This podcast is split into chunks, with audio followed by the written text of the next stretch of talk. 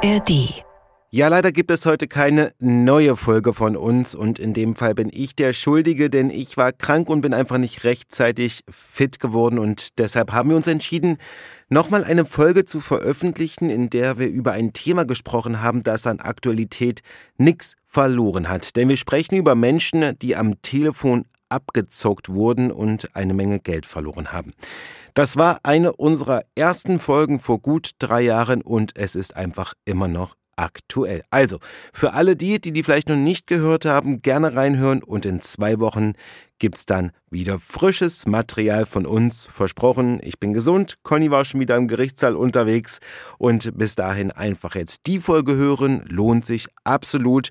Und dann auch der Tipp, die ARD Audiothek. Da gibt es immer was auf die Ohren. Alle Folgen von uns und auch andere True Crime Geschichten als Podcast. Also viel Spaß beim Hören und dann bis zum nächsten Mal.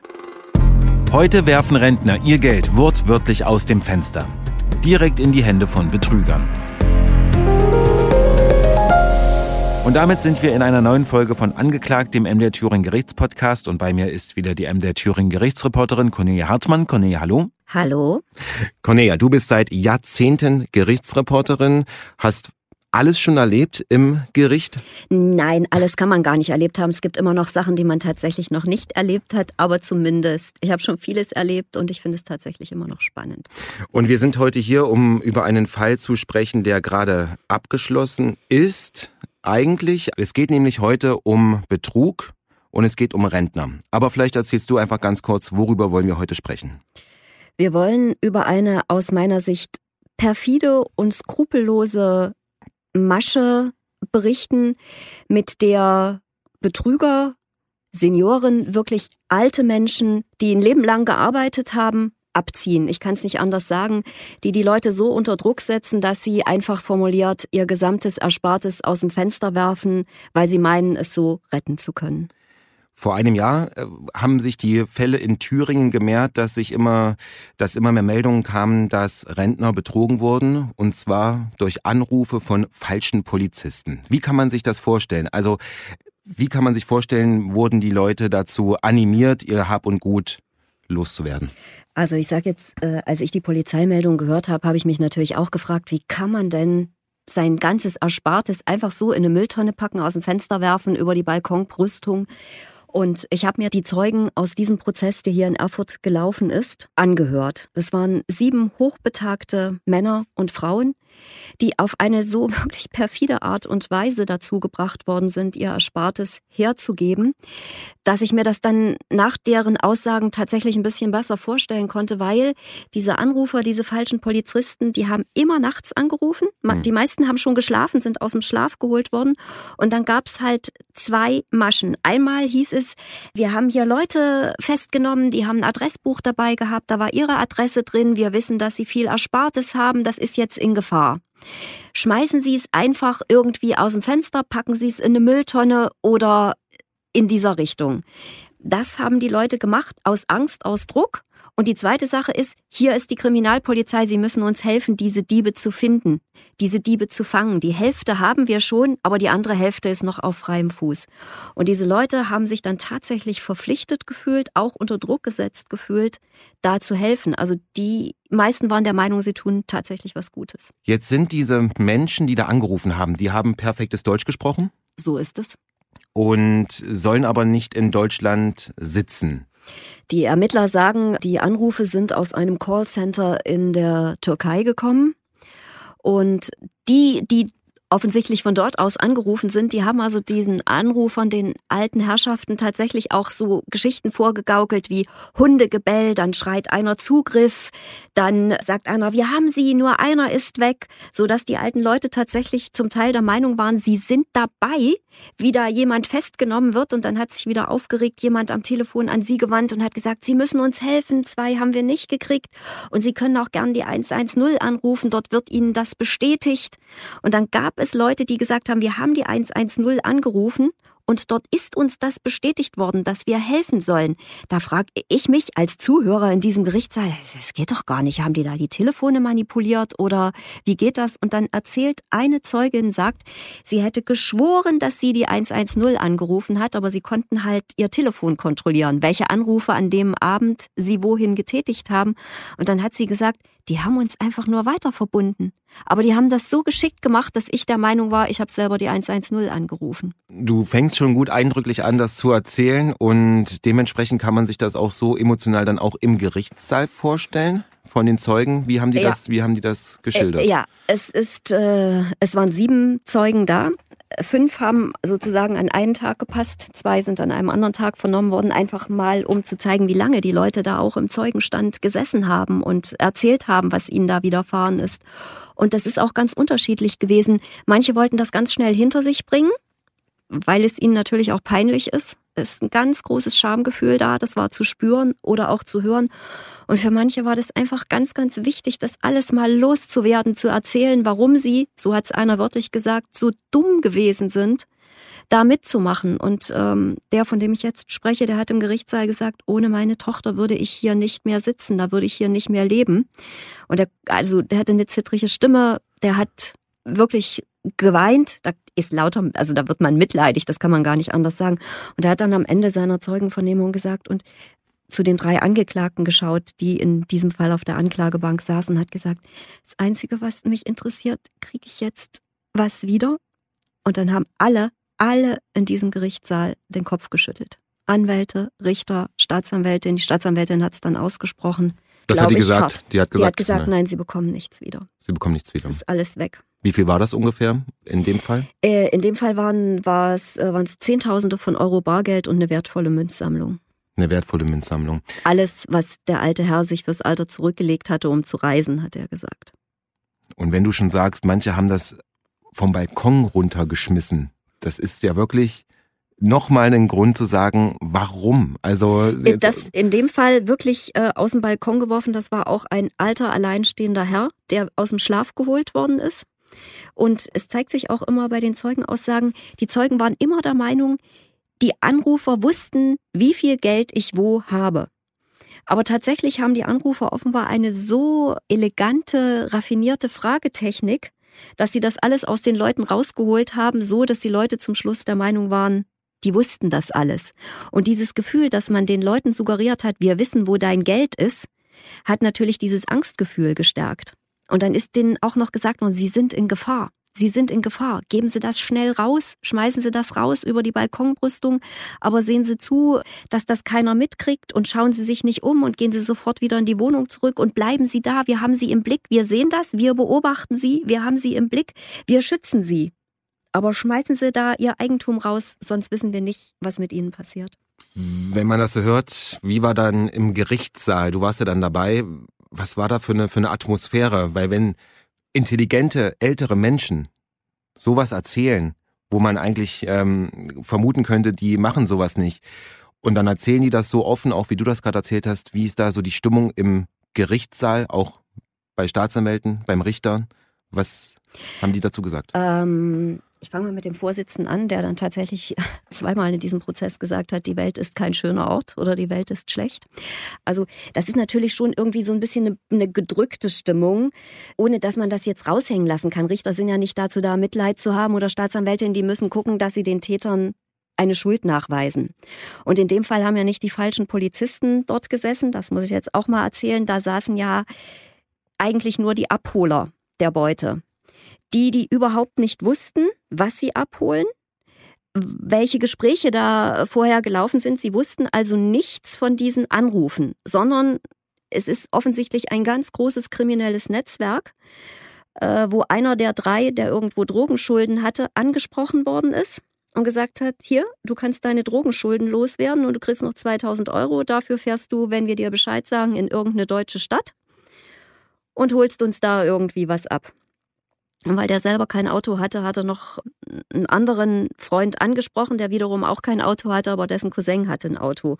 Und so ist man auf drei gekommen, die nur ganz, ganz wenig Geld aus dieser ganzen Sache tatsächlich gekriegt haben. Wie, wie viel? Also pro Kurierfahrt? Es ist unterschiedlich. Es ist unterschiedlich gewesen. Das Geld ist immer nur an den gegangen, der sozusagen die Verbindung zu einem gewissen, er hat den Namen, hat einen Namen genannt, der nicht stimmte, also der zu einem gewissen Mohammed irgendeine Verbindung hatte. Und ähm, der hat dann 4000 Euro bekommen und das hat er dann verteilt auch auf die verschiedenen Fahrten und unter die anderen Angeklagten. Also ein paar hundert Euro für jeden, mehr ist es tatsächlich nicht gewesen. Und die haben die komplette Beute auch immer abgeliefert. Außer im letzten Fall, wo die Polizei zugegriffen hat, da ist der Schmuck mal da geblieben noch. Abgeliefert heißt in eine Ferienwohnung? Äh, die haben, nee, die haben hier in einer Ferienwohnung gewohnt. Also sie sind dann angerufen worden, immer nur einer, der hat dann die anderen beiden informiert. Dann sind die nach Erfurt gefahren, haben sich eine Ferienwohnung genommen und haben dort auf weitere Anweisungen gewartet. Weil das ist ja, ist ja klar, man weiß ja auch nicht, welcher Rentner fällt denn wann auf dieses perfide System rein. Darauf müssen wir auch noch kommen, weil wir ja von sieben Fällen reden. Das sind ja nur die Fälle, die geklappt haben. Wahrscheinlich gibt es ja noch unzählige, die nicht geklappt haben. Meine eigene Mutter hat in der Zeit mal bei mir angerufen und hat zu mir gesagt, weißt du, wer gerade bei mir angerufen hat? Und vom irgendeiner, der sagt, er wüsste, dass er sei von der Polizei und er wüsste, dass wir hier ganz viel Geld zu Hause haben. Und meine Mutter als erstes gesagt, da sind sie aber schlecht informiert. Und, äh, und dann ging diese Nummer aber auch los mit, wir haben ja Leute festgenommen und die, bei da, die haben Zettel mit ihrer Telefonnummer und ihrer Adresse dabei gehabt. Und, äh, und dann, dann hat es bei meiner Mutter klick, klick, klick gemacht. Ja. ja. Und dann hat die, ich weiß gar nicht mehr, was sie dann gesagt hat, sie hat aufgelegt und hat ganz aufgeregt aber gleich mich angerufen. Und das ist natürlich auch, es war auch spät abends. Auch spät Es war auch spät abends. Und das ist halt auch so eine Nummer, wo ich halt denke, ähm, wenn ich so nachdenke, es hat unter den Opfern ganz viele Leute gegeben, die tatsächlich alleinlebend waren. Oder die eine hat ihren Mann gepflegt der war schwerst krank. Und ich glaube, wenn Leute niemanden haben, mit dem sie sich sofort austauschen können darüber, wenn da keiner mehr sitzt und, und die Mutti halt sagt, Mensch, guck mal, hör mal, was ich da gerade für einen Anruf hatte, das ist möglicherweise noch was, wo jemand dann sagt, ne, sag mal, denk mal nach. Hm. Aber wenn jemand allein ist und die eine sagte auch, ich hatte, ich hatte so viele Sorgen, ich habe mich um meinen Mann gekümmert, der lag im Koma, ich wusste nicht, ob der die, die nächsten Nächte überlebt, da denkt man dann, da überhaupt möglicherweise so nicht mehr nach, sondern will das Problem einfach nur vom Hals haben, die Angst wieder weghaben. Ich denke, es gibt, es gibt eine ganz hohe Dunkelziffer von Anrufen und ich bin mir auch gar nicht so sicher, ob es nicht tatsächlich auch Fälle gibt, wo die Leute sich so schämen, dass sie es nicht angezeigt haben. Wahnsinn. Wir haben, wir fassen nochmal ganz kurz zusammen, sieben Rentner betrogen um rund 200.000 Euro insgesamt. Ja. Und ähm, jetzt müssen wir uns noch mal ganz kurz um die Angeklagten kümmern oder die auch dann Verurteilten, weil du hast gesagt, es waren drei Handlanger von einem Netz aus der vermutlich Türkei, man weiß es nicht. Das, äh, das kann auch nur das Callcenter sein, was dort sitzt. Ja. Vielleicht das Netzwerk ganz woanders angesiedelt. Und was haben jetzt die Angeklagten im oder die Verurteilten dann im Gerichtssaal gesagt? Haben die, waren die geständig? Die haben sich entschuldigt. Okay. Die haben sich entschuldigt. Der eine hat auch als die, der Jüngste, hat auch, ich weiß, das hören immer äh, Zuhörer nicht so gerne, der hat auch wirklich furchtbar geheult, als die äh, Zeugen ausgesagt haben. Der Jüngste war wie alt? 20 dann. 20. Also zum, zum, als der Prozess lief, ja. waren dann 20. Und die haben ja auch alle in Untersuchungshaft gesessen, die Angeklagten, weil die hat man ja bei einer, als sie einmal die Beute abholen wollten, da haben sozusagen die Handschellen geklickt, wie es so schön heißt. Dann haben die neun Monate in Untersuchungshaft gesessen, also auch noch während der Prozess lief. Und dann hieß es aber, nachdem die Geständnis abgelegt hatten, nämlich, dass sie da dabei waren, dass sie aber nicht wussten, aus welchen, also das war ihnen schon klar, dass das was Illegales ist, sonst wäre es ja nicht so gelaufen, wie es gelaufen ist. Ja. Aber diese perfide Betrugsmasche, die haben sie sich sozusagen nicht zurechnen lassen müssen, weil das wussten sie einfach nicht, aus was für kriminellen Geschäften da möglicherweise was stammte. Dass es viel Geld war, das hätten sie wissen müssen, weil der Hauptangeklagte gesagt hat, er hat sich bei der ersten oder zweiten Beute mal angeguckt, was er da in der Tüte abgeholt hat. Ja, hm. also was war, war da drin? Was war da drin? Da waren Zehntausende von Euro drin und ich glaube, da war auch schon Schmuck dabei. Ja. Einfach in der Tüte. Ja, naja, so wie die, wie die alten Herrschaften das halt schnell verpackt und irgendwo hingelegt haben. Manche haben auch eine kleine Aktentasche genommen, wo sie alles reingesteckt haben. Das ist, äh, ja, Und dann haben, die haben, waren die sofort geständig? Oder? Nee, nee, das hat also, okay. es ist bei so großen Prozessen, ich sage jetzt mal, wo es auch um einiges geht, ist es immer so, da ist es immer so ein bisschen Abtasten im Gerichtssaal. In dem Fall waren es Verteidiger aus Bremen, da kennt man sich nicht so durch, nicht so gut. Da muss man erstmal gucken, wie er reagiert, der Richter, wie ist die Staatsanwältin drauf, wie kriege ich das jetzt vielleicht irgendwie, kann man mit denen reden. Also es klingt jetzt vielleicht ein bisschen banal, aber genau so ist es. Ja. Juristen würden es vielleicht ein bisschen anders formulieren, ein bisschen juristischer und prozesstaktischer, aber ich äh, empfinde das so. Und nachdem das Gericht sich auch ganz klar positioniert hat, was möglicherweise nachweisbar ist oder äh, das heißt dann immer so, wenn sich dies und jenes bestätigen sollte, dann, mhm. dann haben die halt ein Geständnis abgelegt, dass sie dabei waren. Ich meine, es wäre auch schwierig gewesen, das zu bestreiten, weil sie sind ja festgenommen worden auf der berühmten frischen Tat. Ja, in Flagranti. In, in Flagranti. Aber das muss ja noch lange nicht heißen, dass sie da wirklich was gewusst haben. Der eine hätte ja auch sagen können, ich war hier nur der Fahrer.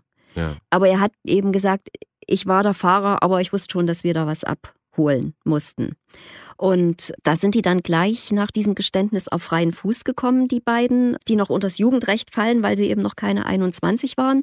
Der sogenannte Haupttäter, der ist in Haft geblieben, der hatte nämlich auch mehrere Vorstrafen, das hatten die anderen, die Jüngeren nicht. Und in diesem Prozess hat sich dann eben auch gezeigt, was für ein Wahnsinnsunterschied es ist, ob man nach Erwachsenenstrafrecht oder nach Jugendstrafrecht verurteilt wird. In dem Fall ist es halt so, dass der erwachsene Haupttäter, der hat drei Jahre Haft gekriegt, wegen Beihilfe zum Betrug. Und bei den anderen beiden ist eine Verurteilung zur Bewährung ausgesetzt worden. Also das ist was völlig anderes, als wenn eine Strafe zur Bewährung ausgesetzt wird. Das Jugendrecht kennt ganz, ganz viele Möglichkeiten der Einwirkung auf Angeklagte, weil im Jugendrecht ist der Erziehungsgedanke vorrangig und nicht der Strafgedanke. Das Jugendrecht wird aber bis zu welchem Alter angewendet? Bis die Angeklagten 18 sind zwingend. Ja und zwischen 18 und 21 sind sie Heranwachsende und da kommt dann immer das Jugendamt und gibt einen Bericht ab und schätzt die dann ein. Sind die wirklich schon erwachsen oder sind die noch nicht fertig mhm. in ihrer Entwicklung?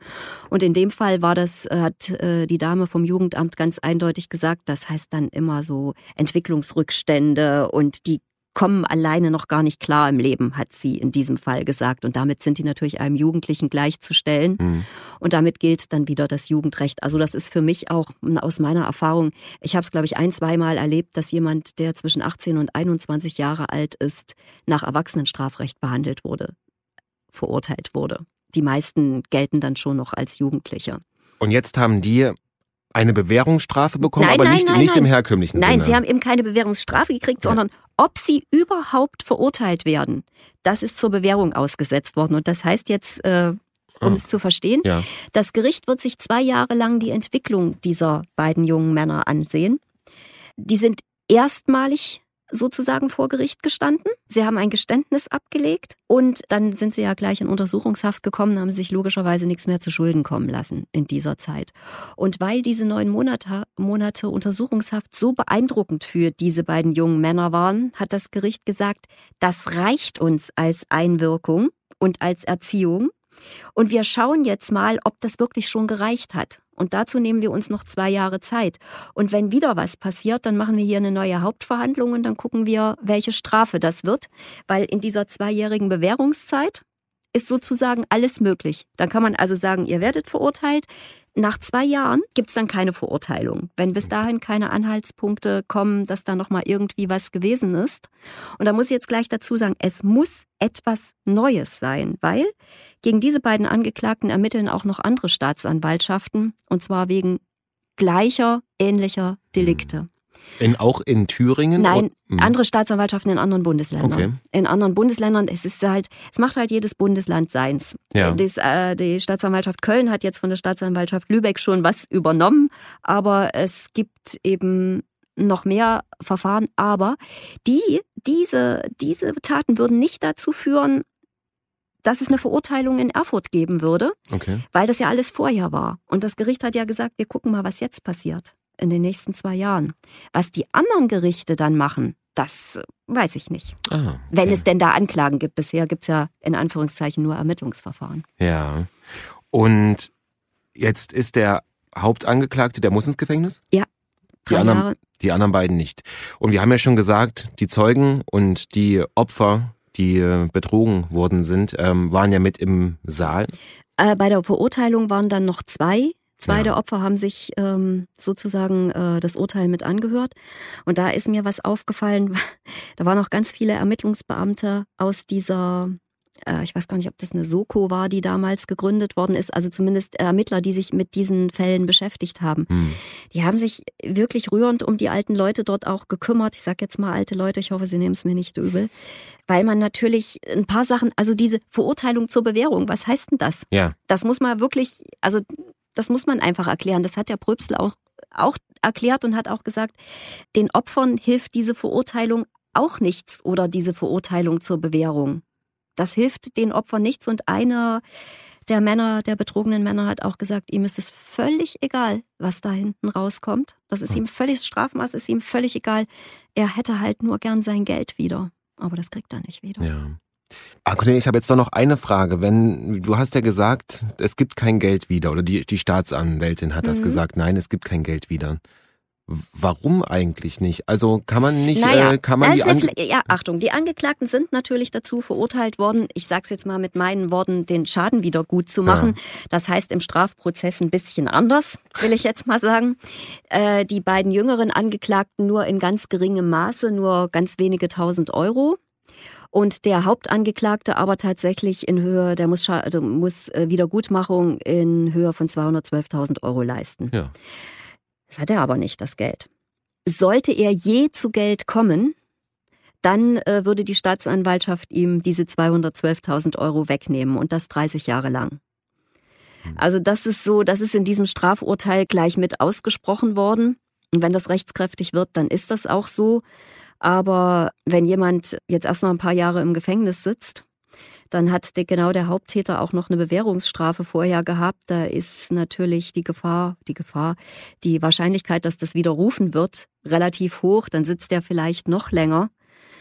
Und dann auf die Füße zu kommen und 200.000 Euro zu verdienen, das ist, auch wenn er noch jung ist, mit Sicherheit nicht so ganz einfach. Ein Prozess, der aber zeigt, wie es in Gerichtssälen in Thüringen vonstatten geht und vor allem auch, was alles passieren kann, nicht nur in Thüringen, sondern in ganz Deutschland, wo Rentner skrupellos um ihr Geld betrogen werden. Das war sie, eine neue Folge von Angeklagt, dem MDR Thüringen Gerichtspodcast. Und in zwei Wochen geht's dann schon weiter und dann kümmern wir uns einmal um ein illegales Autorennen, aber allerdings auf Thüringer Art. Wenn Sie bis dahin Fragen haben oder Anregungen oder Bemerkungen, dann schreiben Sie uns gerne an angeklagt.mdr.de. Bis dahin.